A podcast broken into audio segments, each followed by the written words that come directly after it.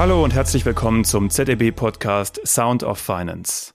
Am 8.3. ist Internationaler Frauentag, dieses Jahr unter dem Motto Break the Bias, was so viel bedeutet wie durchbrich die Vorurteile oder auch die Voreingenommenheit. Und passend dazu beschäftigen wir uns in der heutigen Episode mit dem Thema Unconscious Bias. Unconscious bedeutet unbewusst, man versteht darunter also eine unbewusste Voreingenommenheit.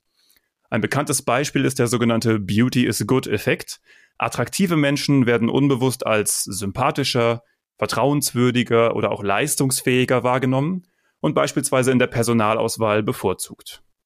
Wie entsteht eine solche unbewusste Verzerrung? Warum kann sie in Unternehmen zu Problemen führen? Und die wichtigste Frage, was kann man dagegen tun? Mein Name ist Martin Wolfslast und über diese Fragen spreche ich heute mit Dr. Christina Block und Wiebke Reichel. Christina ist Managerin bei ZDB und Wiebke ist Referentin für Personalentwicklung. Und beide beschäftigen sich im ZDB unter anderem damit, über das Thema Unconscious Bias aufzuklären und Strategien im Umgang damit zu entwickeln. Hallo ihr beiden und herzlich willkommen bei Sound of Finance. Hallo Martin. Hi Martin. Ja, so wie immer müssen wir am Anfang der Episode erst einmal verstehen, worüber wir überhaupt sprechen, worum es geht. Deshalb, wer von euch kann mir denn mal erklären, was genau man jetzt unter einem Unconscious Bias versteht und mir vielleicht auch ein, äh, ein Beispiel dafür nennen? Ja, vielleicht fange ich ähm, einfach mal an. Also du hast es ja in deinem Intro auch schon gesagt, im Grunde genommen geht es um Verzerrung. Wir können auch sagen, es sind Denkmuster. Ähm, also ein Bias ist quasi eine Art und Weise, wie wir denken. Die kann bewusst, aber auch unbewusst sein. Und Heute sprechen wir insbesondere über die unbewussten Denkmuster. Ähm, dazu gehört auch zum Beispiel, wie reagiere ich auf bestimmte Personen, ja, im Sinne von Stereotypen. Wir können auch Schubladendenken sagen. Ähm, dann weiß jeder, was gemeint ist. Und das Verzwickte daran ist, dass diese Muster sehr unbewusst sind. Ja, jeder von uns hat die, jeder ist betroffen. Ja, ist erstmal die schlechte Nachricht, die gute Nachricht. Man kann dran arbeiten und ähm, es hilft uns auch in ähm, darin eben Entscheidungen zu treffen, unser Handeln auszurichten und so weiter. Der Nachteil ist, es ist dann eben nicht immer fair, aber wir sind vor allen Dingen schneller. Ja, also wir können also erstmal für den Anfang sagen, es ist unbewusstes Denkmuster, unbewusstes Schubladendenken, ähm, womit wir uns heute beschäftigen wollen.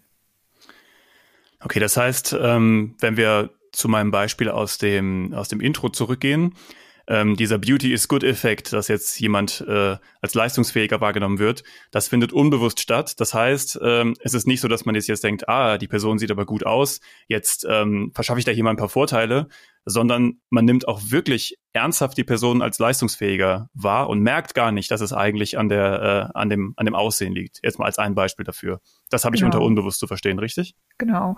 Also dass ich ähm, zum Beispiel, es gibt da auch Studien zu, ähm, da fragt jemand seine Studierenden, wer von euch wurde denn im Krankenhaus schon mal als ähm, Krankenpfleger, Pflegerin angesprochen und dann gehen nur die Hände hoch von Frauen und von männlichen ähm, dunkelfarbigen Personen.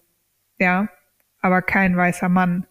Und das ist so ein Beispiel dafür, ja, dass Personen tatsächlich unbewusst dieses Muster haben und dann beispielsweise eine Frau oder halt eben dunkelfarbigen Mann äh, im Krankenhaus ansprechen, weil sie vielleicht gerade eine weiße Bluse tragen oder was auch immer, äh, weil sie denken, diese Person arbeitet hier, würde aber einem weißen Mann tendenziell nicht passieren. Oder halt auch das typische Beispiel, ähm, wenn man von Ärzten spricht, ja, dann hat man häufig erstmal auch ein, ein Mann im Kopf.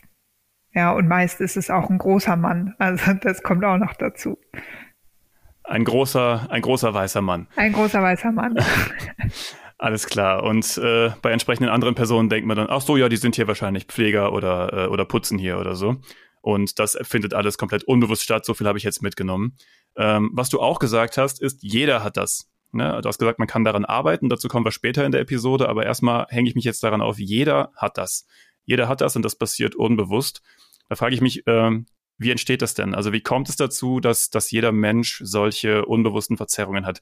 Bekommt man das beigebracht? Schaut man sich das ab? Ist das so eine Art Modelllernen oder kommt das von ganz alleine und ist zufällig verteilt? Ähm, wie sieht das aus?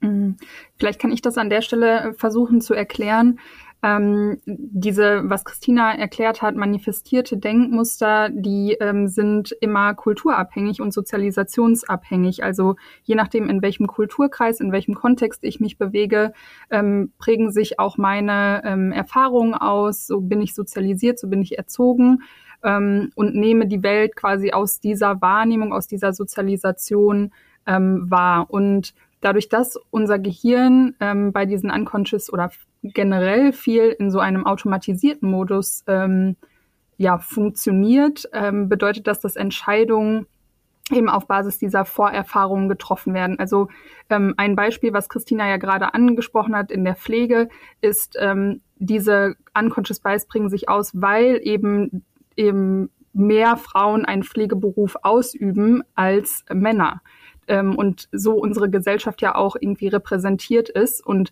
dadurch treffe ich Annahmen, dass das immer so sein muss. Also ich generalisiere und automatisiere und ähm, bin mir nicht darüber bewusst, dass nur mein Blick auf die Welt nicht die ganze Wahrheit in, äh, oder nicht der ganzen Wahrheit entspricht.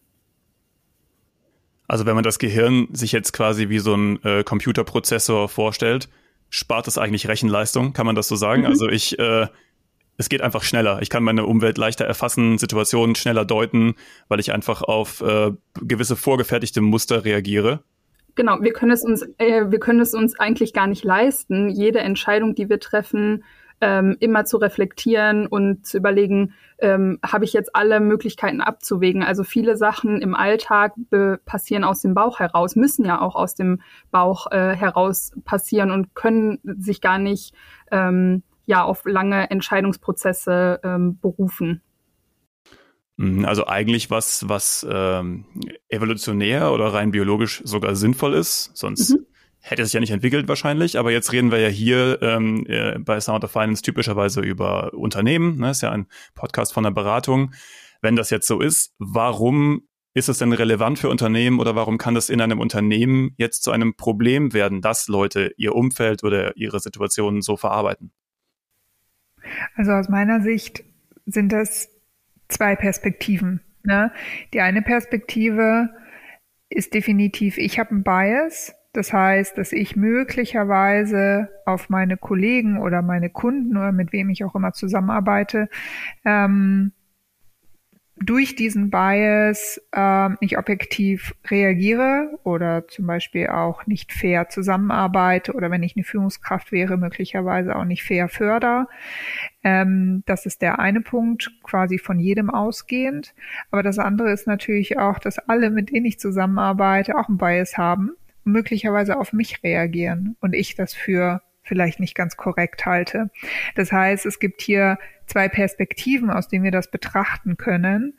Ähm, und die Perspektive, was kann ich denn eigentlich auch tun, ja, damit durch den Bias beispielsweise ähm, nicht eine Disbalance in der Chancengleichheit entsteht oder ich meine, wir haben es ja vor allen Dingen auch bei dieser Diskussion um Förderung von weiblichen Führungskräften beispielsweise oder High Potentials, ähm, ne, weil Frauen einfach in bestimmten Berufen oder Situationen, auch Lebenssituationen, Nachteil haben. Es ist einfach so und es hängt insbesondere auch einfach an dem Unconscious Bias. Wie kann ich denn damit umgehen, damit das nicht passiert?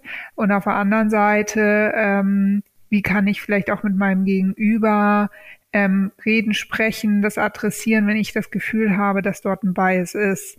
Also ähm, ganz prominent Hochstapler nutzen das ja zur Manipulation auch. Also könnte ich auch nutzen, um andere zu manipulieren. Also alle, die äh, da interessiert sind, Catch Me If You Can ist ein ganz bekannter Film und da geht es im Grunde genommen die ganze Zeit darum, wie jemand den Unconscious Bias anderer ausnutzt, um Vorteile zu bekommen. Äh, sag, sag mal ein Beispiel dafür, interessiert mich gerade. Wie macht er das in dem Film? Also bei Catch Me If You Can ähm, möchte er ja immer Checks einlösen, Gehaltschecks und andere Checks und so weiter. Und dann ähm, tritt er dann da immer auf als Pilot oder Anwalt oder Arzt. Ähm, aber hat in der Hinsicht null Qualifikation und er ähm, tritt aber quasi in diesem Stereotypen auf und deswegen denken alle, er ist wirklich Pilot. Okay, er nutzt die Annahmen, die Leute über diese Berufsstände haben, um sich selber einen Vorteil zu verschaffen. Genau. Alles und so klar. ein Beispiel gibt's ja auch in Deutschland von diesem einen Postboten, der dann irgendwie Leiter einer Psychiatrie wurde, weil er äh, sich auf so eine Stelle beworben hatte und einfach aufgetreten ist und somit alle unconscious biases dieser Personen genutzt hat, um diese Stellung zu bekommen. Und er hat nie studiert. Also es ist auch wirklich sehr, sehr spannend, wie das auch ausgenutzt werden kann. Und ähm, das ist etwas, da muss man, finde ich, auch im Unternehmenskontext möglicherweise einfach ein bisschen drauf achten, insbesondere wenn es natürlich um Personalauswahl und so weiter geht, dass einfach eine Gleichheit, eine Fairness ähm, entsteht, denn nicht derjenige, der am lautesten schreit, hat auch immer die besten Qualifikationen. Mhm. Das war jetzt alles noch sehr, ähm, sehr allgemein. Ich würde gerne noch ein bisschen mehr einsteigen bei den Unternehmen, warum das Probleme sein können. Also ich, ich fasse nochmal zusammen. Ähm, es gibt zwei Perspektiven. Einmal ich selbst kann einen Bias haben. Es kann sein, dass ich nicht objektiv bin und äh, Leute nicht fair behandle. Beispielsweise bei der Personalauswahl. Das war ja mein Beispiel aus dem Intro. Ähm, es kann aber natürlich auch sein, dass Leute mit einem Bias auf mich reagieren. Das heißt, äh, ich werde nicht fair behandelt oder ähm, vielleicht wie in dem Beispiel von gerade aus dem Film, vielleicht werde ich auch äh, in die andere Richtung äh, zu Unrecht vorteilhaft behandelt. Was gibt's noch für Beispiele, konkrete in Unternehmen? Wo, wo führt das überall zu Problemen? Personalauswahl haben wir jetzt gehört, Führung, teilweise Beförderungen. Gibt's noch andere Themen? Ähm, beispielsweise auch in der Besetzung von Teams ähm, wenn, also es gibt den Like-Me-Effekt oder Like-Me-Bias, Affinity-Bias, ähm, wo es darum geht, dass Personen, die mir sehr ähnlich sind, ähm, mir grundsätzlich oder häufig auch einfach sympathischer werden, weil meine eigene Wahrnehmung oder das, was ich an mir mag, projiziere ich auf andere Personen, finde ich in anderen Personen wieder und ähm, ja, finde ich glaube, das kann jeder nachvollziehen. Ähm, die sind mir dann einfach ähnlich und deswegen sympathischer. Das bedeutet, wenn ich versuche, ein Team für ein neues Projekt zusammenzusetzen, dann gucke ich erstmal, wer ist vielleicht auf Basis meiner Unconscious Biases ähm, wer ist mir denn ähnlich, wer ist mir sympathisch. Und das, das führt häufig dazu, dass Teams sehr homogen zusammengesetzt sind ähm, und gar nicht so eine diverse, heterogene Sicht ähm, haben können, weil ich einfach von meinen Biases davon ausgehe, ah, okay, der passt oder die passt gut zu mir, weil wir ticken irgendwie ähnlich. Wir haben keine Reibungspunkte in Diskussionen, weil wir sowieso auf einer Wellenlänge sind. Das macht das Arbeiten auch angenehmer. Ich muss mich nicht erklären. Ähm, das sind alles Dinge, wo man sagt, ja, das ist ähm, für, das, für die Zusammenarbeit netter, einfacher, sympathischer. Mm, und da sollte man darauf achten, oder da ist ein Anknüpfungspunkt, wie Unternehmen darauf äh, reagieren können, heterogener Versuch, zu versuchen, Projekte zusammenzusetzen oder Projektteams zusammenzusetzen. Aber gerade bei dem Beispiel jetzt, wenn es jetzt die Zusammenarbeit äh, netter und angenehmer und einfacher macht, äh, sollte man das bekämpfen? Ähm, ich kann ja vielleicht einmal zurückfragen, ob du das schon mal erlebt hast, ähm, wenn du ein Projekt gemacht hast, dass die Lösung, die hinterher rausgekommen ist, ähm, besser ist, wenn alle Leute gleich darauf gucken oder wenn möglichst verschiedene Personen eine Lösung erarbeiten. Ja, das ist ein Argument. Also ich dachte jetzt an, äh, an so Sachen, als du von diesem, äh, von diesem Bias, den Namen habe ich gerade vergessen, diesen Ähnlichkeitsbias gesprochen hast, irgendwie. Ja. Genau, äh, Person mag von mir aus denselben Fußballverein wie ich und dann nehme ich das unbewusst so wahr, als würde die Person auch in anderen äh, Punkten mir ähnlich sein und dann äh, besetze ich die halt, obwohl sie eigentlich vielleicht gar nicht so geeignet ist. Äh, mhm. Äh, aber als du dann beschrieben hast, dann klang es halt eher so, ja, ich suche Leute, mit denen ich gut zusammenarbeiten kann, mit denen ich verstehe, die sympathisch sind. Und das klang dann für mich im allerersten Moment so, ja gut, ist das jetzt so ein Problem? Aber du sagst, ähm, zum Beispiel bei der, äh, bei der Entscheidungsfindung oder bei der Einschätzung von, von Problemen ist dann eine heterogene Sichtweise oft äh, besser. Warum ist das so? Ähm, weil ich weniger von Vorannahmen, von meinen eigenen Vorannahmen oder sehr ähnlichen Vorannahmen getrieben bin. Also Ähm, ich glaube, Christina kann das noch besser als Beraterin ähm, beschreiben, wie das in Kundenprojekten aussehen kann. Aber wenn ich mir mich versuche, in die Lage zu versetzen, wie ist denn eine Kundengruppe ähm, gestrickt, wie sind Personen gestrickt, dann hilft es mir ja nicht nur aus meiner Brille da drauf zu gucken, sondern möglichst ähm, ein breites Bild auf Personen zu bekommen und ihre Eigenschaften oder ihre Vorlieben ähm, und das nicht nur aus meiner einzigen Annahme, die ich, ähm, ja, wir haben vorhin schon erklärt, auf Basis meiner Sozialisation und Erziehung ähm, mitbringe. Mhm. Ähm, Christine, hattest du schon mal äh, in der Beratung so ein Beispiel? Hattet ihr mal so einen Fall? Also ähm, ja, vielleicht ein internes Beispiel. Ähm, wo wir das auch ganz bewusst einsetzen. Und zwar ist es so, dass wir äh, für unsere Kunden natürlich Lösungen finden, aber auch intern ähm, Ideen weiterentwickeln. Ja, und ähm, ich habe auch so ein, zwei Kolleginnen, ähm, mit denen ich unglaublich gerne zusammenarbeite, weil wir uns einfach auch so gut verstehen, so viel Spaß haben, aber wir haben auch eine sehr ähnliche Denkweise. Und wenn wir dann eine Idee entwickelt haben, dann gehen wir ganz bewusst zu den Personen, die anders denken und fragen nach Feedback. Und ähm, manchmal ist es wirklich so, wir haben das Gefühl, wir sind da ganz nah, ja, am, am, an einer ganz tollen Innovation. Und dann kommt das Feedback, naja, habt ihr die und die Perspektive auch schon mal beleuchtet und aus der, naja, dann und so. Und dann merkt man, oh, okay, das ist doch noch hier kein 80 Prozent Lösungsansatz, das war vielleicht 40 Prozent, weil ähm, einfach eine komplett andere Perspektive und Herangehensweise auf einmal mit eingebracht wird. Und ähm, deswegen haben wir zur Routine gemacht, wenn es insbesondere um so Themenentwicklung geht, auch wirklich Leute zu befragen, die ganz anders denken und zwar ganz bewusst. Mhm. Und das bringt uns dann zu einer besseren Lösung und zu einem besseren Ergebnis am Ende. Ja, also der Punkt leuchtet mir auf jeden Fall ein, dass, äh, dass das Sinn ergibt. Und dann haben wir ja jetzt fast aus Versehen schon äh, so dieses Gebiet der möglichen Lösungswege gestreift, ne? weil ihr jetzt gesagt habt, äh, ja, wir machen das dann ganz bewusst, dass wir vielleicht dann jemand anders nochmal ins Boot holen und fragen. Aber ich frage jetzt trotzdem nochmal ganz allgemein. Jetzt haben wir auf der einen Seite gesagt, das haben alle Menschen und das ist unbewusst. Das heißt, das ist nichts, was man sich jetzt mal eben so ins, äh, ins Bewusstsein holen kann. Auf der anderen Seite wurde aber auch schon gesagt, ähm, man ist dem nicht hilflos ausgeliefert, man kann daran arbeiten. Und es gab ja jetzt auch gerade schon ein Beispiel.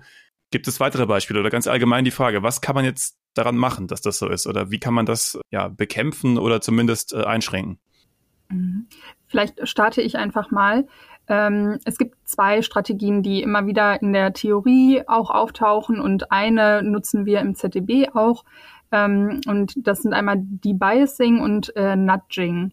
Und Debiasing bedeutet sowas oder bedeutet in Kurzform, mache das, was dir unbewusst ist, bewusst. Also schalte von dem Automatikmodus mal in den manuellen Modus und ähm, nimm dir einen Moment Zeit, da aus diesem reflexartigen Handeln in einen bedachtes und begründeten Denkmodus zu wechseln.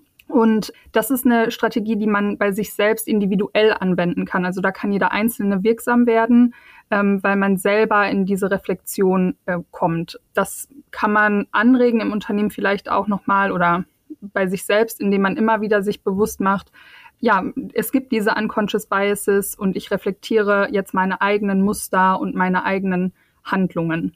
Und das andere, was man machen kann, ist das Nudging. Und das ist äh, das Wort oder im Deutschen bedeutet Nudging Stupser.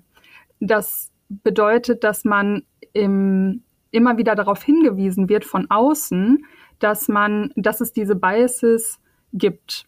Ähm, zum Beispiel über Grafiken oder Erinnerungen. Ihr kennt alle im Supermarkt oder wir kennen alle im Supermarkt diese Zigarettenschachteln wo ähm, diese unschönen Bilder von ja, Lungenkrebs äh, oder äh, ja, Lungenkrebs, Lungen, ich weiß nicht, wie man es sagt, auf jeden Fall von ähm, Raucherlungen zu finden sind. Und ähm, die erinnern uns immer wieder oder stupsen uns immer wieder an, darüber nachzudenken, dass Rauchen Nebenwirkungen mit sich bringt. Und genau das kann man mit diesen Unconscious Biases auch in anderen Konstellationen oder anderen Situationen machen. Hm, ich muss nochmal rückfragen äh, bei dem ersten Punkt. Das hieß ja Debiasing, glaube ich, oder? Ja, genau, Debiasing. Das hieß, ich soll das Unbewusste ins Bewusste holen. Ich frage jetzt nochmal ganz, ganz blöd nach, äh, woher weiß ich denn wann oder, oder was ich da machen soll? Weil das ist ja unbewusst per Definition. Das heißt, ich merke nicht, dass ich das mache, soll jetzt aber plötzlich das in mein Bewusstsein holen. Wie kann ich das tun in einer Situation, wo ich ja gar nicht merke, dass gerade überhaupt irgendwas schief läuft? Also vielleicht mal in so einem konkreten Beispiel, eins von denen, die wir gerade hatten, von mir aus in der Personalauswahl oder bei der Teambesetzung. Wie kann ich das machen, dieses Debiasing, so als konkrete Strategie? Mhm. Also ich glaube, das, was Christina gerade schon äh, angesprochen hat, ist sicherlich ein Punkt, hol dir den Spiegel von außen. Also frag andere Personen, ähm, ich würde jetzt zu folgender Entscheidung kommen, ich würde folgende Person mit ins Team nehmen oder mich für in einem Recruiting-Prozess, das ist, glaube ich, immer das klassischste Beispiel, ich würde mich für folgende Person entscheiden und das sind meine Gründe ähm, dafür. Und dann würde ich als andere oder die andere Person bitten, möglichst als Advocatus Diaboli dagegen zu treten und mal zu hinterfragen, ist das objektiv die richtige Entscheidung oder spielen da subjektive, unbewusste Annahmen mit rein? Also, dass man das einfach sich versucht, nochmal erklärbar zu machen, auf welcher Basis treffe ich jetzt meine Entscheidung. Hm. Also das ist gar nichts, was ich so gut alleine machen kann, sondern das geht eigentlich immer am besten in der Kommunikation mit anderen oder indem ich eine andere Perspektive dazu hole. Ich kann mich jetzt nicht selber in meinem Büro setzen und sagen, so, jetzt hole ich mir mal meine unbewussten Biases ins Bewusstsein oder geht das auch? Doch, das äh, ist, glaube ich, der erste Schritt, den man machen muss. Ähm, sich erstmal darüber belesen. Das ist tatsächlich gar nicht so einfach und mal ebenso gemacht, sondern das äh, erfordert viel Reflexion, über das eigene Verhalten und das Bewusstmachen, wie wirken diese Biases, in welchen Situationen. Also einfach sich mit der Theorie auseinandersetzen, wie ich gerade beschrieben habe, diesen Affinity Bias, Personen, die mir ähnlich sind, finde ich sympathischer. Und dann mal zu reflektieren, in welchen Situationen könnten denn solche Biases dann auftreten oder wo könnte diese Affinity Bias wirksam werden? Beispielsweise in der Personalauswahl. Kannst du das zusammenfassen in so einer, in so einer vereinfachten Form, äh, vielleicht für unsere Zuhörer, wenn man das selber mal ausprobieren möchte? Was soll ich jetzt tun, wenn ich das Gefühl habe, okay, bei dieser Entscheidung, die ich gerade treffe, da könnte so ein Bias vorliegen. Ich bin mir nicht ganz sicher. Hast du so ein, so ein Schrittsystem oder irgendwas, was man da machen kann? Mhm. Ähm, ja, auf jeden Fall. Also die Literatur äh, beschreibt, und so ähnlich ist es äh, im ZDB auch aufgebaut, ähm, vier Schritte. Das ist einmal ähm, der Schritt Become Aware, also mache dich deiner eigenen Biases, äh, mache dir deine eigenen Biases bewusst, das, was ich gerade schon mit dem Affinity Bias beschrieben habe. Ähm, dann zweiter Schritt, find your trigger. Also in welchen Situationen, wann passiert das, dass ich diesen Affinity Bias habe und wann werde ich damit konfrontiert? Dann der dritte Schritt, und das klingt jetzt irgendwie banal, aber wir haben gerade schon viel über Automatisierung gesprochen. Schalten Gang zurück, ja, fahr runter, slow down, überlege, bevor du in, wenn du in so einer Situation bist, wo du dir schon vorher bewusst gemacht hast, ah, okay, hier wirken diese Biases, dann schau mal, wie, ja, drück mal auf so einen Pause-Knopf und reagiere nicht reflexartig, sondern atme einmal tief durch, vielleicht so drei tiefe Atemzüge und überlege, ob die Handlung, die du ausführen möchtest oder wie du darauf reagieren möchtest, die angemessenste ist oder ob es nicht auch und das ist der vierte Schritt, nicht eine Möglichkeit ist, auch eine Sache einfach anders zu machen und anders auf die Situation zu reagieren. Okay, alles klar. Ich fasse nochmal kurz zusammen. Versuchen, den eigenen Bias bewusst zu machen. Schritt eins. Schritt mhm. zwei, herausfinden, wo liegt da der Trigger? Wodurch wird er jeweils ausgelöst? Wenn ich das Gefühl habe, das passiert gerade, so banal es klingt, einmal kurz durchatmen, drüber nachdenken, versuchen, das, äh, das Unbewusste da ins Bewusste zu holen und dann versuchen, eine Sache anders zu machen als sonst. Mhm. Das klingt super banal, finde ich auch. Ähm, aber ist, glaube ich, wenn man, wir reden hier immer über Alltagssituationen, ähm, wo wir wirklich in so einem automatisierten Modus handeln und das zu machen, diese vier Schritte mal bewusst durchzugehen, ist ähm, schon eine Riesenherausforderung. Ja, ich glaube auch, wenn es mehr Schritte wäre, also wenn es jetzt ein 28-Schritte-Programm wäre, dann würde das kein Mensch in seinem in seiner Alltagssituation äh, anwenden können. Von daher ist es klingt schon absolut sinnvoll.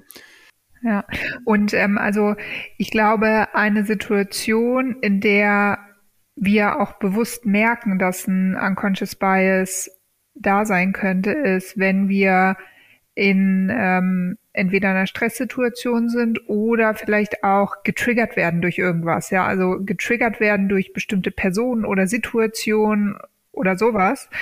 Das ist häufig Und wir merken ja, wann wir irgendwie getriggert werden, dann regen wir uns vielleicht irgendwie auf und dann merken wir, hm, das ist vielleicht doch ein Bias. Das heißt, genau in diesen Momenten nicht sofort zu reagieren und dann eben diese Schritte zu wählen.